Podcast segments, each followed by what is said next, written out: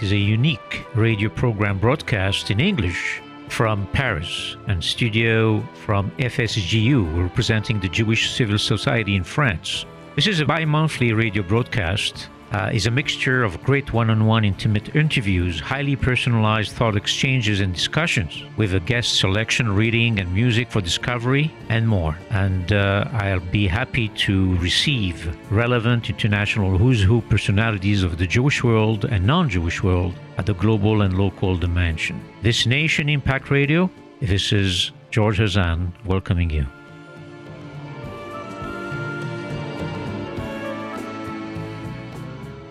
My guest today is Michael Miller. Michael is the Executive Vice President and CEO of JCRC New York since October 86. JCRC New York, proudly funded by the UJA Federation of New York, is a central coordinating body and unified voice for more than 60 major civic, communal, educational, and religious organizations in the metropolitan area of New York.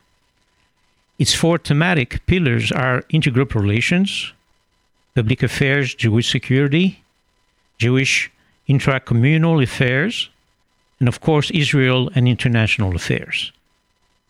JCRC New York special projects include legal assistance for Jewish organizations, Jewish Heritage New York, Celebrate Israel Parade, which we're going to speak today about, and the Israeli Missions Project. Michael is recognized as one of the foremost influential leaders of the New York Jewish community.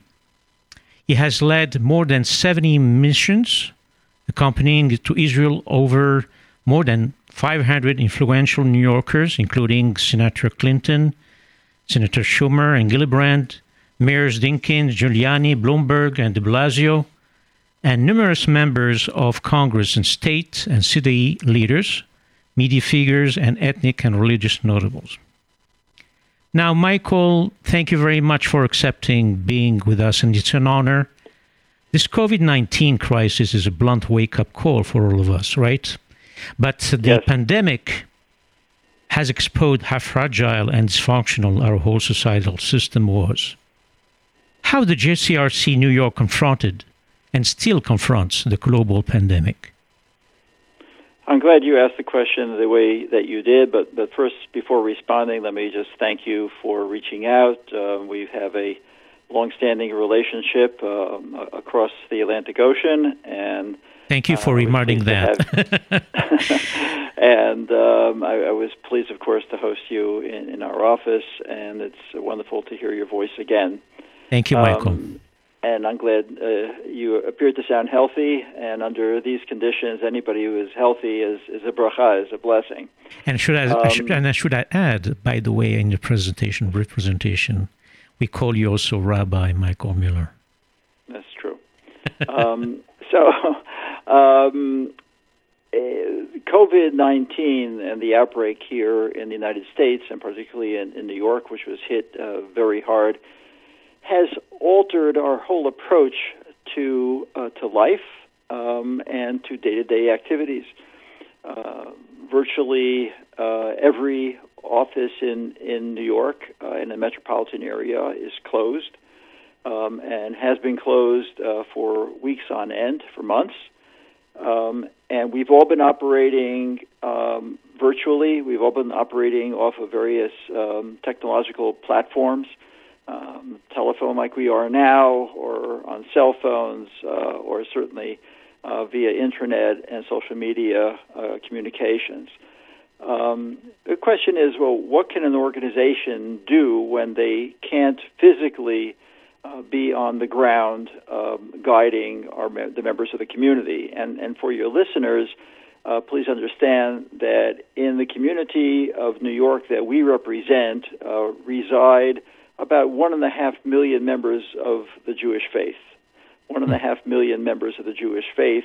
Uh, in New York City alone, there are a million Jews out of about 8.6 million New Yorkers.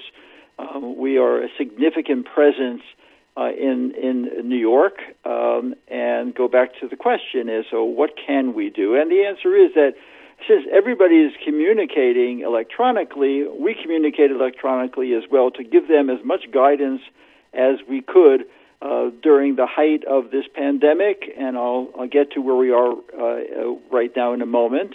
Um, so, uh, people needed to know what the, the rules were that applied uh, to to New Yorkers.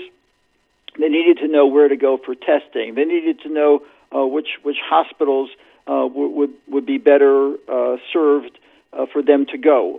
Um, we needed to let them know um, if there are changes that are going to be applying to their respective communities. Um, this was sent out to uh, tens of thousands of members of our of our community, uh, asking them to please share it, to post it on on Facebook and and other social media platforms. Um, so the electronic communication was was really key. And while all that was going on in terms of our communicating with our members of the Jewish faith, of course we were in constant contact with the governor's office, with the mayor's office, with the uh, New York Police Department, uh, and with other agencies within city government to ensure that our Jewish community was being served uh, and that the issues, particularly pertaining to houses of worship, uh, to synagogues, Batei Knesset, uh, were also um, uh, going to be addressed. Um, and that fits into two categories. Uh, one category is the security of those institutions. since we had a, as you know, we, we had a uh, a spike, uh, a rise uh, in anti-Semitic activity over the, the past uh, approximately two years. Right. Um, and since nobody was in those buildings, uh, since the synagogues were closed, the schools were closed, um, we wanted to make sure that those buildings were protected. Um, and secondly, uh, to know what would be allowed within a, a, a, synagogue. Would anybody be allowed to go in to pray? Would anybody be uh, would would, there, would a congregation be able to, to, to meet? How many people would be allowed to go in to pray, et cetera, et cetera? So all those details as well on a very very day to day basis at, at, at all hours of the day and night. Because when you're not going into the office, uh, the day just becomes uh, one big uh, uh, work platform. Uh, so from the time that you wake up until the time you go to sleep, uh, there are always uh, emails and phone calls and messages that you're responding to because the community itself uh, is really on edge, uh, and they look to JCRC um, as a, um, uh, a comfort zone uh, as a place where they know they're going to get answers and they're going to get uh, factual information. Well, but actually, be, before uh, sorry, George, go ahead. Before I finish, just one, one other thing. I, am sorry, uh, and that's where we are now. And we are now is the whole area of reopening. Uh, now that the pandemic in New York uh, has has subsided for for now at least, um, what the, the, the question is, well, when can we go back into the synagogues and what can we do? We have a whole, on our Facebook page, we have a whole guide uh, for uh, Jewish organizations, which could be applied to non Jewish organizations too, as to what needs to be done uh, before you step back into your building. I'm sorry. No, so no. Um, you've been running actually a JCRC for almost 35 years and leading, you're, you're at the helm of this quite an, an impressive organization. And what JCRC does, I mean, it covers such and tackling so many issues for the New York community. But specifically, what actions and for which population segments of your communities did you have to intervene in this particular pandemic uh, environment? Uh, within the Jewish community? Yes. Um, most particularly with regard to the um, the Orthodox population and the ultra Orthodox population. Uh, wh- when we were advised by government uh, to uh, shelter at home, uh, to remain in, in, our in our homes, in our apartments, in our flats, um, it, it, was very very difficult uh, for the the Hasidic community in particular because of the size of of their families uh, for a family with uh, six, seven, eight, ten, twelve children to remain uh, in in their respective apartments in their respective flats uh, for days on end, um, and and at times uh, lo aleinu, if, if there was going to be a funeral, and uh, people felt that they needed, and there were many funerals, people felt that they needed to show respect, uh, kavod hamet, uh, show respect to the person who passed away. Uh, they they might uh, venture out of their apartments onto the streets, and it became a, um, um, a, a very tense issue between the Orthodox community, ultra Orthodox community, and and uh, the New York City authorities, particularly the police department. Uh, so once again, JCRC uh, played a role in, in intervening and, and serving as a uh, as a negotiator, as a middleman um, to. Uh, we want to wanted to ensure the safety and security of, of our Jewish community, but we also wanted to make sure that they understood the dangers um, uh, to the community should they uh, go to the street in large numbers, uh, which happened in a number of instances. So that that was really the community that we communicated with most regularly um, and dealt with um, uh, more more more specifically than any other community. You know, with so many things and so many items that we see, uh, you know, going out from the uh, CJCRC uh, good actions. One of the highlights or yearly highlights is really the Israeli annual parade. And I, I invite every single listener or even viewer to be present of this magnificent uh, parade that you have yearly and tell us uh, how it goes with this pandemic. I understand that it was postponed. Let me ask you what a difference between the past uh, parades and the current parade that will be actually taking place in a few days now as we speak. Right. So uh, it, it's day and night. Um, uh, we we we we uh, have a Celebrate Israel parade in New York, unlike any other public event in support of Israel uh, in the world. Uh, we have forty thousand marchers. Yes, an actual number, 40,000 marchers, wow. several hundred thousand uh, spectators, viewers on the street. Uh, we broadcast it on television, we broadcast it on the internet, uh, and because of the pandemic, we cannot march on the streets. Uh, the Irish could not march in their parade, the Puerto Ricans could not march in their parade, uh, neither can uh, the supporters of Israel march in our parade. Um, and so we converted it uh, as you referenced, we converted it into a a virtual event. Um, I, have I've I've seen the the, the video. Um, it's an hour and fifteen minutes, uh, and it's very very entertaining. Um, it's really quite wonderful. Uh, we have a number of, of prominent guests. We have our, of course, our all of our top elected officials.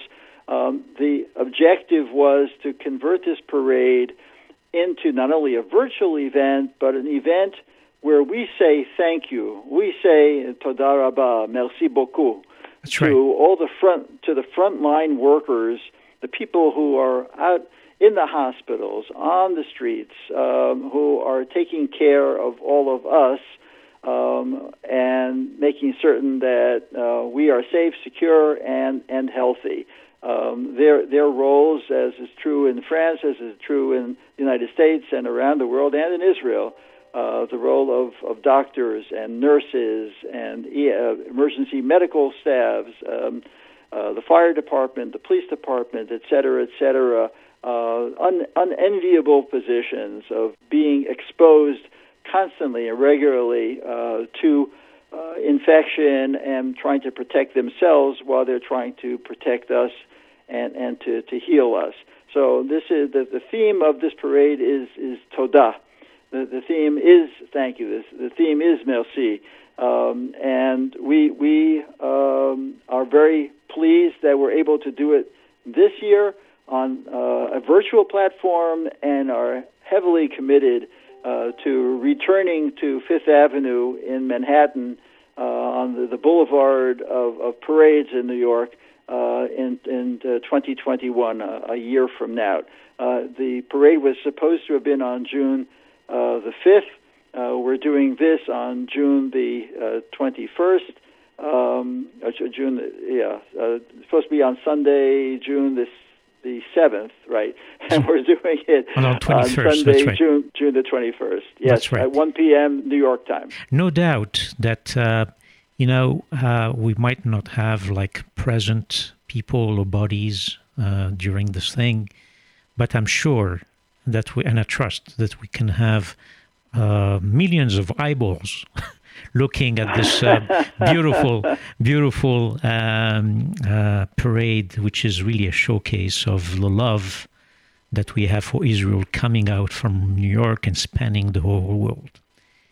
Let's make a, people are anybody who's come to this parade and has seen it uh, with uh, uh, live uh, with their own eyes. Uh, anybody who's seen it is just mar- marvels at um, the the size of this parade. It takes four hours uh, for this parade uh, to carry from 57th Street uh, up to 84th Street. Um, it, it's just amazing how many people, a lot of young people as well. So it's not just adults. It's really uh, geared to to uh, the schools and, and the children to have this experience. It's an experience of a lifetime, um, and not not something that you ever forget. Having once having marched in it um, I, I was very gratified that uh, my children and uh, then my grandchildren were able to, to march in this parade. Um, and that was a very special feeling for, for me and for my family that it's multi generational association with this parade. Shkoyach, I would say Toda, and um, uh, we'll return when we make a pause.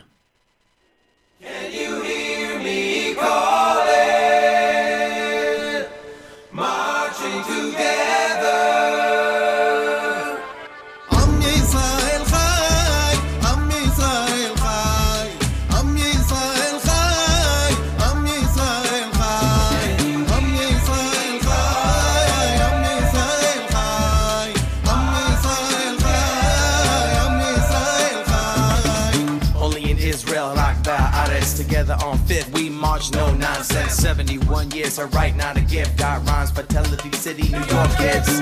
White and blue flags on the avenue. March with a million, cause it's natural. Represent what I had to do. See me on the float, dope when I'm passing through. Come on. La, la, la, la, la, la. Real deal, not a movie Got beef with us, then excuse me. I don't need to explain how we rap our names. Since the beginning of time, we gonna celebrate. And we kick more rhymes for the people. Again, the feet up in the air. Only in Israel.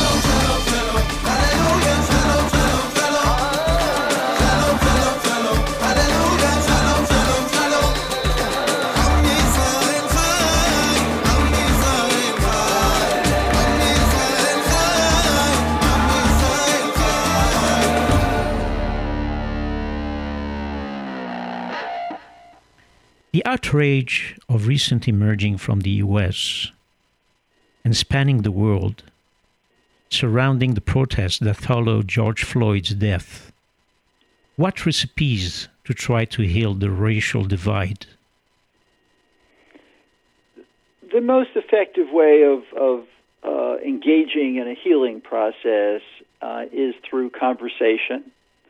Uh, all too often, and particularly in, in this day and age uh, when uh, we are constantly texting e- each other, emailing each other, uh, once in a while actually even writing each other, but not necessarily talking to one another. Um, we we uh, maybe talk to the media like we're doing now, but not necessarily talk face to face with uh, counterparts uh, who come from um, a, a, have a different background, a different ethnicity, a different faith, uh, a different complexion, um, a different race, uh, and um, it's a lot of work. It's a tremendous amount of work. Um, the racial divide around the world uh, has been present uh, for millennia. Um, to just expect that everything is going to be healed over uh, in in a matter of, of uh, days or, or, weeks or even months um, is foolhardy. Uh, the only way uh, to ensure uh, some positive relations be, between uh, the, the, various races living here in this country um, is to get people to communicate one with the other. The best, of course, is face to face, but speaking, sharing, and most importantly, listening. Uh, we did not do the Israel parade on June the 7th, and instead, uh, we listened. We, we same con- concept of a of a media social media platform, uh, but there were thousands upon thousands of listeners, not dealing with eyeballs in this instance, uh, George, uh, but dealing with with ears of listening to six prominent African American leaders um, and their experience uh, with racism. We have to understand what it is, uh, as we want them to understand our experience with anti Semitism, uh, we should also listen to hear, to absorb uh, their experience uh, with, with racism. And uh, some of the stories which they told are, are really, truly frightening. Um, and uh, only because their, their skin color, the pigment of their skin, is, is darker than uh, than someone else. Um, it, it's it's truly a very detestable situation, and it, it's uh, the the uh, killing of uh, George Floyd in in Minneapolis was a, a trigger point. Uh, but these issues have, been uh, before us for, for years, and we just tend to ignore them. and I don't think we can ignore them anymore. Well, my friend, you've been uh, running this um, uh, uh, organization, which is a unique organization in New York, for quite some time. And I would suspect that you have not only uh, a bird's eye, but an eagle's eye uh, on the uh, rapport that can have the Jewish community surrounding um, not only the city um, future, but also the other communities that are surrounding them. How do you see? And I know this is quite a broad question, but uh, let's have it probably in a nutshell. What what is your view? What is the vision of the Jewish community in New York after the uh, tectonic uh, crisis, or actually tectonic tectonic changes that we've been facing? I think that the, the Jewish community is well positioned because of our own sensitivity uh, to um, our uh, history of, of persecution, uh, to identify with another community's uh, pain as well. Um, and uh, I, I have seen here in the New York area how the Jewish community across the board, across the board, uh, from um, ultra secular to ultra religious have I- identified uh, with the, the, plight of uh, the uh, black community here uh, in in New York and and and, and in America. Um, and I, I, I also believe that we need to take uh, leadership roles uh, in in this regard. Um, I would hope that within the black community that leaders will emerge, uh, whether they are faith leaders or whether they're communal leaders, uh, uh, leaders will emerge with whom uh, we can establish uh, close and, and uh, warm relationships. We have some now. Um, there are some black leaders with whom I, I, I speak on a, a, very regular basis. Um, one in particular I speak to weekly. Um, and I, I, think that we have an obligation um, as a Jewish community in New York not only to look after our own welfare, but to look after the welfare of other communities as well, um, most especially those communities um, for whom uh, justice is not being done. Um, and just as um, we, we, we seek justice, uh, tzedek, tzedek tirdof. Uh, we're enjoined by the Torah uh, that we should pursue justice. Uh, it's not only pursuing justice for ourselves, we should uh, we should seek justice for all. And the Jewish community has been in the forefront of the civil rights movement here in, the, in this country, dating back many, many years. Uh, back in, certainly in the 1960s when I was a very uh, young kid, um, but way back into the 1940s and 50s, uh, with uh, the uh, emergence of uh, organizations such as the NAACP, uh, which is a, a, major black organization. The first two presidents of that organization were Jewish. Um, so we have been there before, and I think that I believe that we need to be there uh, again. We need to be there now, um, and I think that we are doing everything that we can uh, to to show that the uh, American Jewish community stands with those who seek justice. Uh, we want justice for all, not not just justice for us. On these uplifting uh, thoughts of Tikkun Olam, I would like to thank you for your presence, and I really do hope to see you in person very, very soon. Thank you very much. Thank you, George. Thank you for uh, having me on as a guest on your show. Most importantly, thank you very much uh, for your friendship. Merci beaucoup. Let's do it like this.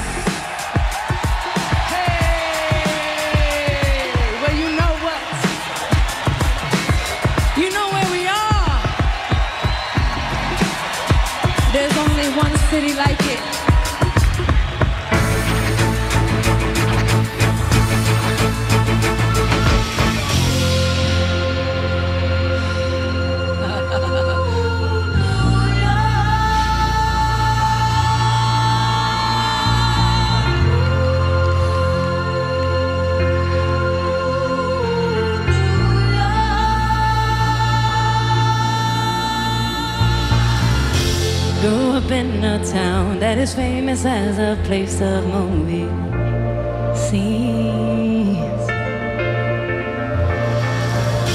Noise is always loud, there are sirens all around, and the streets are mean. If I can make it here, I can make it anywhere, that's what they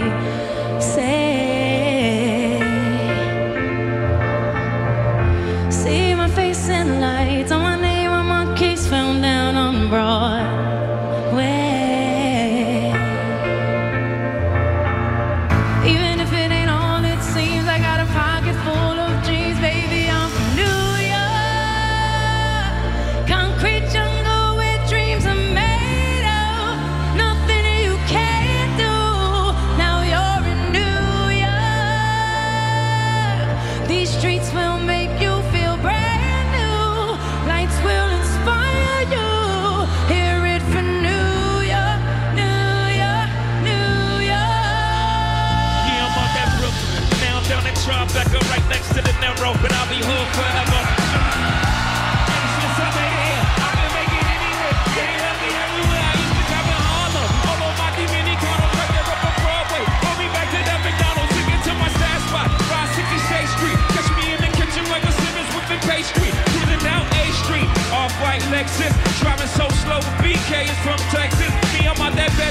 home of that boy Biggie. Now I live on Billboard, and I brought my boy with me. Say what up to Tata, still sipping my top, sitting courtside next to Nets, give me high five.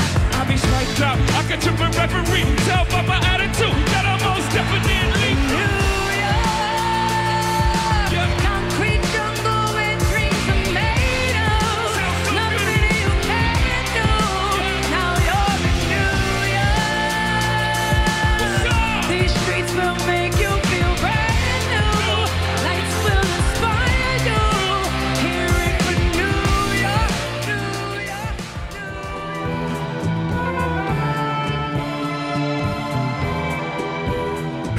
Search Nation Impact, the bi monthly program broadcast from France capitals, our recording studios in Paris, radio scj.info website, or log in at the Apple and Android applications under SCJ FSJU. My name is George Hazan.